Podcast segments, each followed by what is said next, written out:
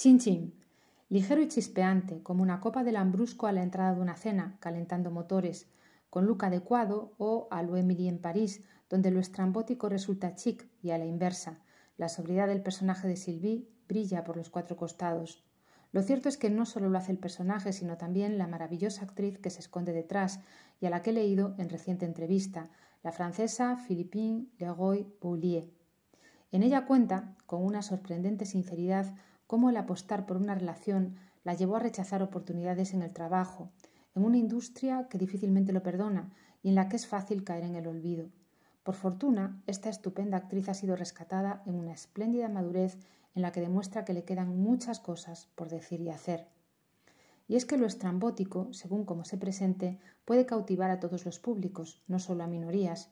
Esto es lo que debieron pensar los creadores del Palacio Biester, en el corazón de Sintra, de reciente apertura al público.